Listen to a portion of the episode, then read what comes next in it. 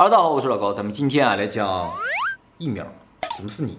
哈喽，大家好，我是老高，咱们今天啊来讲一个大家最近非常关心的话题——疫苗。我们以前在瘟疫的影片中也给大家介绍过，人类对抗病毒实际上只有一条路可以走，就是疫苗。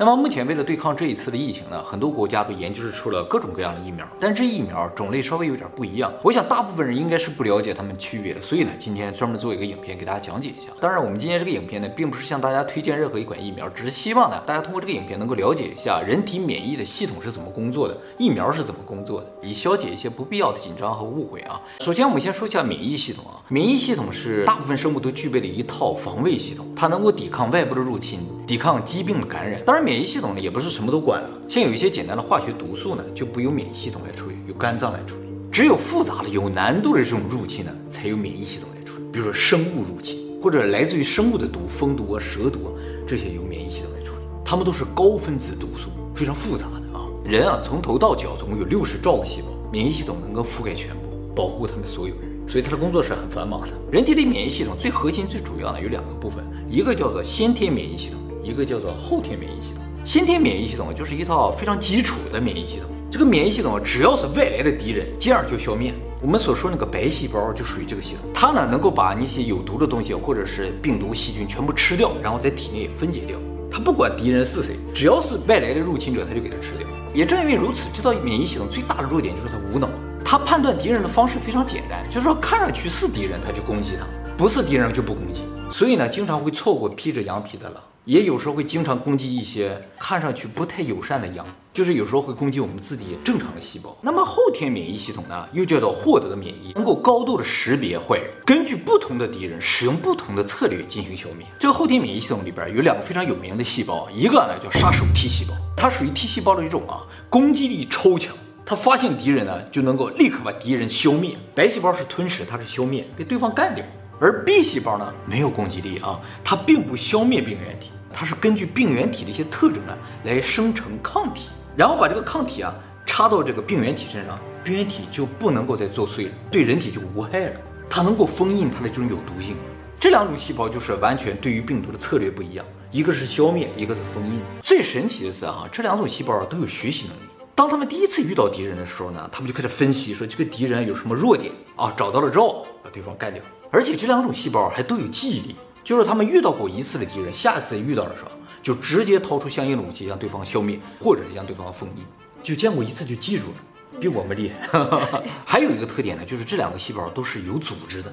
白细胞是单体作战，就每一个白细胞都在外边看着就吃掉，看着吃掉。他们不是，他们是一个组织，有分工合作的。有的呢是负责去干掉病原体的，有的呢是负责记住病原体的特征。一个细胞干不了两份差事，对，它们的特点是不一样，就是 T 细胞有三种，而 B 细胞有好多种，它们的工作是不一样的，然后分工合作去消灭对方。有负责分析的，有负责控制的，说出去把这帮人一睡把它干掉了，停，这帮人就停了。而且哈，负责记忆的，就是把这些病原体的特征记住了，这个细胞特别长寿，都一样，但是呢，它就特别长寿，它就只负责记，记住之后，下次遇到的时候，它就负责发指令说，啊，这个我们见到过，消灭它。我们不知道有多久，就是从表象上来看，可以一辈子记住，所以怀疑他们有可能是区块链结构的，就不是单个一个记住，那他死掉了不就没有了吗？事实上他们是区块链，大家都共同记住，死了一部分也没关系。就是人类社会里并不存在这种结构，如果存在的话，相当厉害。就是说人类里边如果有几个长老，这几个长老寿命就特别的长，他们就是人类的知识库，你有什么不懂都可以问他们，这样的话人类进步速度就会很快。其实我们需要这样一种结构，有几个圣人，这几个圣人就天天搁这坐着，他们不干什么，完了就负责积累知识，几百年、几千年他们都活着，那人类这个知识积攒速度就特别快了。那不是有数据库啊？对对对，数据库其实就是担当了人类知识的这个长老这么一个角色。那我这么来解释的话，大家会觉得后天免疫系统特别的强大，对不对？但是也有后天免疫系统处理不了的情况。哎，就是这个病毒特别强大，封印不住，这个时候就只能靠先天免疫系统。白细胞什么都不管，我不考虑怎么封印你，我就给你干掉就完了。哎，所以这两个系统都是必须的，就是有简单粗暴的，也有细致入微的，都有才行。但即使是这样，还是仍然不够。有一些病毒用后天也干不掉，先天也干不掉。比如说著名的艾滋病病毒，还有癌细胞，就是这种类型。免疫系统不仅干不掉它们，它们还会感染免疫系统。让他们这些有毒的细胞啊，随着淋巴系统循环全身，然后全身都感染，非常的可怕，属于人类的天敌。那刚出生的婴儿就没有后天免疫系统？哎，没错啊，刚出生的婴儿后天免疫系统是比较弱的，所以很容易生病。但是呢，其实他在母体接受了一部分母体的后天免疫系统的成分，还有就是喝母乳的时候，其实接受了一部分这个后天免疫，所以还可以吧，只是比一般人要弱。大部分还是靠他自己后天成长的过程中，一点点、一点点储存起来的。所以通过这个免疫系统，大家能看出人体啊是个非常高级的机器，一定是设计出来的，它自然生成的可能性真的很小。好，接下来我们说一下今天的重点疫苗啊。疫苗这种预防疾病的方法，最早呢是在一七九六年的时候，由英国著名医生，也是英国皇家学会的院士爱德华·詹纳提出来的。他呢制造了世界上第一支疫苗，就是天花病毒疫苗。天花病毒我们以前讲过，它是人类唯一战胜的一种病毒，现在已经没有了。那么我们既然成功战胜了天花病毒，有没有可能像天花病毒一样战胜这一次的病毒呢？其实是没有可能，因为天花病毒啊有一个弱点，这个弱点其他病毒没有，就是天花病毒没有自然宿主。没有自然宿主呢，就意味着它不会传染给动物，它只在人内部传染。所以大部分人，比如注射了天花疫苗的话，就形成集团免疫了，就把它消灭了。而目前已知，咱们这一次的病毒呢，不仅传染人，还传染类人猿，传染蝙蝠、貂、猫啊、狗啊这些东西。传染狗吗？狗可以携带这种病毒，虽然不发症。也就是说，这一次光在人之间形成集团免疫是没有意义的，和动物之间一起形成集团免疫的，那就几乎没有可能。所以从理论上，这一次病毒应该是无法完全消灭的啊！而且我们人类消灭天花病毒，足足用了两百年的时间，经历了六代人才把它消灭掉。从这个速度的角度来说，我们这一代人想看到这种病毒被消灭，也几乎没有可能。嗯，那我们再也过不了以前那种正常的日子了。所以就需要疫苗嘛。想不接种疫苗而永远不得，几乎是没有可能。像流感一样。对对对，但是啊，流感戴口罩就能封住吗？这个戴口罩封不住。可是有的人就永远都不得流感呀？哦，有可能，这有个体差。有的人得了新冠，他也没有症状。就像现在打疫苗，有些人有副作用，有些人没有什么严重副作用，这也是个体差。一个最简单的比较就是，像日本这边啊，以前每年感染流感的人数啊是一千三百万左右。日本人口大概一点二亿、一点三亿这样的话，也就是十个人就有一个人会得流感。但是去年呢，由于大家都戴口罩呢，只有一点四万人得了流感，相当于流感的感染量降低了一千倍。而就在这种情况之下，新冠病毒呢却感染了八十多万人。如果按照这个量级进行比较的话，不戴口罩，日本将感染八亿人，而日本只有一点二亿人，就是几乎所有人一定会感染。它的传染性就是这么强！还有一个非常可怕的地方，就是这次的病毒致死率非常的高了，达到了百分之二。百分之二听上去不高，比那狂犬病的百分之百听上去低很多。但是百分之二如果传染面积非常大的话，这个人数也是非常惊人的。就算不死的话，治好了，还有百分之十的人会有后遗症。就是常年会有这种咳嗽、疲倦的感觉，所以不得是王道。但是想不中的话，就得不接触人，不接触类人猿，不接触貂、蝙蝠、猫、狗，都不能接触才行。但这个感觉很难，所以一定要打疫苗啊。好，那么接下来我们来说一下疫苗的原理啊。疫苗其实就是一种减弱了毒性或者去除了毒性的病毒，它和造成我们生病的病毒长得是一样，但是没有毒性。把疫苗打入我们体内之后啊，我们身体的免疫系统就开始识别它。分析它，因为它没有毒性嘛，所以我们不会发症。分析的过程呢，就产生抗体。下次真的病毒来的时候，我们就可以立刻掏出武器，把它消灭掉或者把它封印住。那么很多人打了疫苗之后呢，会出现胳膊疼啊、发烧啊、疲倦啊这些症状。这些症状其实并不是由于病毒引发的，实质上是产生抗体时候正常的反应。在这个过程中呢，你的免疫系统呢就产生抗体，并且记住这个家伙了。简单来说，就是拿一些假病毒或者是长得像的病毒来练手。身体适应了之后，真的病毒来，我们就可以消灭它。演习，演习，没错。好，那么疫苗其实有很多的种类啊，减毒活疫苗啊，灭活疫苗啊，病毒载体疫苗，重组蛋白疫苗，还有现在最新出来的叫 mRNA 疫苗。这些疫苗名字不一样，原理也不一样，但是根本的思想是一样的，都是在身体里产生一些模仿病毒的东西，然后让身体产生抗体。我简单给大家解释一下这疫苗有什么区别啊？比如说灭活疫苗。灭活疫苗就是死掉的病毒打到身体里，这个病毒已经死掉了，所以它是不会复制，它也不会产生各种疾病。但是它因为和病毒长得一样嘛，所以免疫系统马上就开始记住它的样子了，开始学习了。只记住样子，它知道怎么消灭它吗？啊，记住样子就行了。他们不用。那个 B 细胞，那个 B 细胞就是看样子，它看样子就分析出它有什么缺陷，然后就产生抗体了。那它活着进来的时候，它分析不出来吗？花时间。你必须让它进来的时候有一定的时间，你这个时间还不产生各种激烈的反应的时候就学会。它学会是要花时间。那么这种灭活疫苗的好处呢，就是因为它里边东西已经死掉了嘛，所以呢是可以在常温下保存的。还有个好处呢，就是灭活疫苗历史非常的悠久，这个技术非常成熟，产生未知风险的可能性比较小。那我们比较常见的灭活疫苗有哪些呢？比如说流感疫苗、甲肝疫苗、乙肝疫苗，还有狂犬病疫苗。但是这种疫苗呢，也有它的弱点啊，就是因为这个病毒已经死掉了，所以它进到人体之后啊，它不会复制嘛，量就比较少，所以学习的样本就比较少。还没等学会呢，就被白细胞吃掉了。哦，有这个可能。对，所以这个疫苗通常打一针是没有用的，要打很多针。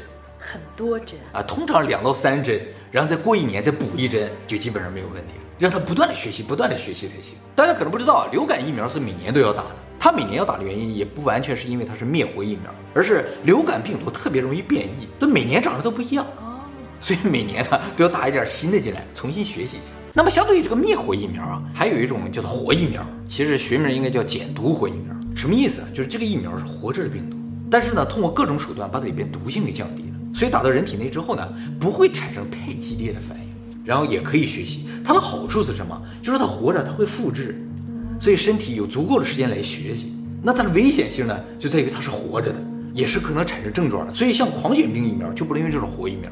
因为它致死率百分之百啊，一旦量没控制好的话，真的有可能产生生命的危险，必须得用灭活。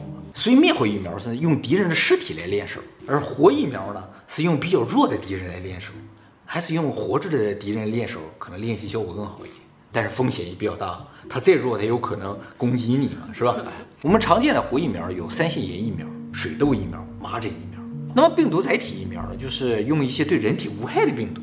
就有些病毒对人体确实没有害处嘛，把这个病毒掏空了之后，把这一次的病毒的一些抗原呢放在里边，输送到人体内，因为它对人体无害嘛，所以我们也不会发症。但是它这个抗原进去了，然后免疫系统就会根据这个抗原产生抗体，哎，也是很高级的。好，接下来我们说一下 mRNA 疫苗啊，这个疫苗呢是从来就没出现过的疫苗。第一次使用了新技术，要解释这个疫苗的原理，我们来先说一下病毒是如何感染到我们体内的。病毒啊，就是一个 RNA 加上一个壳组成的这么一个简单的结构啊。它进入我们人体之后呢，它通过壳外边这个皇冠呢，就进到人体细胞里面去了。那么人体细胞里边有一个部门是专门用来复制 DNA 或者 RNA 的，所以它看到病毒这个 RNA 啊，它以为这是细胞自己的一个遗传基因，就开始拼命复制它，就像让细胞分裂一样的道理。结果病毒就给繁衍。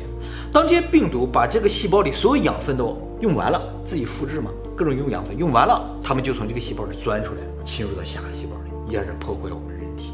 那么这个 mRNA 啊，就是病毒里边这个 RNA 的它的存信息的部分，叫做 mRNA，信使 RNA。当然里边这个 RNA 信息也不是完全病毒的 RNA 信息，因为全是病毒 RNA 信息打到人体内，它就生成病毒了嘛，把有害的部分全部去掉，只保留了病毒的冠状触手的部分的遗传信息。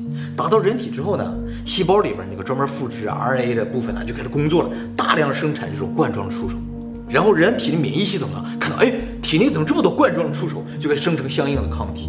当真的冠状病毒进来的时候，它就针对这些触手实施抗体的话，哎，就把它封住了。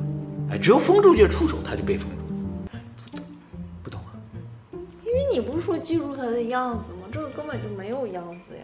难道就是听那段假病毒的描述吗？哎，原来如此，记住样子啊，他不需要记住你完全长什么样子，他只要见到你的鼻子，他就知道你是谁。记错了怎么办？绝对不会记错，看到你一只眼，他就知道你是谁。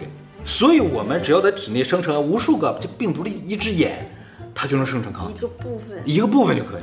可是他如果跟我直接联系就更好了。怎么直接？我就可以告诉他呀。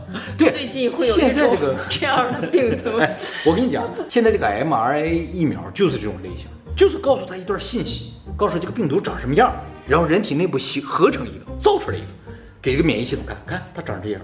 那么这个 mRNA 疫苗它的好处呢，就是它没有毒性，压根儿它连病毒的一个角都没有，它打进去是一段信息，而这个触手呢，也是在人体内部生成的。它还有一个优点，就是特别容易生产。像灭活疫苗，你就要真的使用病毒，采集来这些病毒，把它弄死，然后打到人体。你要生产很多量的话，就需要很多病毒。但是这个 mRNA 啊，它是一段信息，是一段核酸，可以使用生物打印机打印出来。生物哎，现在有最先进的生物打印机啊，你把一段核端信息放在这儿，就像那个真的纸打印机一样，嗖嗖嗖嗖，就这么个速度开始出，可以大量快速生产，正适合现在这种大范围传播的时候，如果能大量生产就很好了。所以它有这个好处。那活病毒也可以在实验室大量的繁殖复制啊。对，但是它终究是个生物嘛，所以你要把它复制出来，又把它干掉。然后在他的人体内，它不需要真的就打印，嗖嗖嗖嗖，啊，所以非常先进高级。当然，这种疫苗的缺点也是非常明显的，最大的缺点呢就是它没有先例了，会产生怎样的长期副作用啊？目前还不知道，这个呢是需要随着时间的推移啊，一点一点的验证。那么不是说它有什么长期副作用不知道，它就非常危险。从理论上来说，它和其他疫苗没有太大的区别，只是制作的工艺非常的先进。而且这种疫苗使用这个 RNA 信息的这个分子组成啊，是完全公开在网上的，大家是可以查到的，相当于一种开源的疫苗，哎，就像开源的系统程序一样。这种开源的东西，因为全世界人都看到嘛，所以理论上就更安全一些。但是也不需要那么先进的东西啊。嗯，就像多少年前，人家告诉你，把你所有的钱纸币都给你换成一段电子货币。对对对对，你要换吗？大家似乎有点紧张，对不对？其实一开始也没打算用这种疫苗。这个疫苗是二零零三年 SARS 之后研制出来的，就几乎专门针对 SARS。当时研究出来这种最新的技术啊，也没想用来着。就是这种疫苗技术啊，在经过临床的十年、二十年的验证之后呢，也许就能用上了。结果呢，没到二十年，这次的这个病毒来了，于是呢就紧急的把它通过了。就是事实应该再多检验几年来着，但是呢等不及了。为什么用 mRNA 不用 RNA 呢？是因为啊，mRNA 相当于一种速溶的 RNA，它是专门用来传递信息的。它进到人体之后，时间不长，它就自己溶解掉了。啊，所以要用 mRNA。要用 RNA 的话，它有一直残留的可能性嘛。用 mRNA 的话，它自己就断裂了，它特别不稳定。那么也正由于它这种不稳定性嘛，所以啊，它特别难以保存，需要在零下七十度以下保存，而且最多也只能保存半年。它这个需要在零下七十度以下保存呢，并不是说它完全不能在常温下保存，它在常温下能保存五天，所以常温打到体内是没什么问题的。关键不能在常温下长期保存。那么大家可能还会有一个疑问，就是说打进我们体内一段 RNA 啊。会不会影响到我们的 DNA？就是能不能造成我们的基因突变啊，或者是让我们进化了之类的？其实理论上是没有可能的，因为在分子生物学上有一个非常有名的法则，叫中心法则。这个中心法则大概的意思就是说，DNA 啊可以变成 RNA，但是 RNA 啊想要影响 DNA 几乎是没有可能的。我们目前确切的已知唯一一个不符合中心法则的例子呢，就是我们以前在尼安德塔人的影片里介绍过的库鲁病，它是蛋白质自己复制。这个就不符合中心法则，没有见过这种复制吗？所以理论上 RNA 是不会直接影响到我们的 DNA。那么总结一下，就是这个世界上并不存在百分之百安全的一种疫苗了。我们活着本身它就不是百分之百安全的，毕竟啊，这个疫苗第一批都是给医生打的，所以医生肯接受这些疫苗的话，大家也没有必要过多的紧张。于是最后的问题呢，就是大家选择哪一种疫苗的问题。你要是追求潮流的，你可以使用 这 mRNA；你如果追求古老技法的，你可以使用灭活，都可以，对不对？你想要什么样都有。你像手表一样，你现在现代技术，你就用苹果手表就很好嘛。你喜欢古老技法的，就是瑞士手表嘛，都可以看时间。你要是不追求手表的话，对，你可以看日头。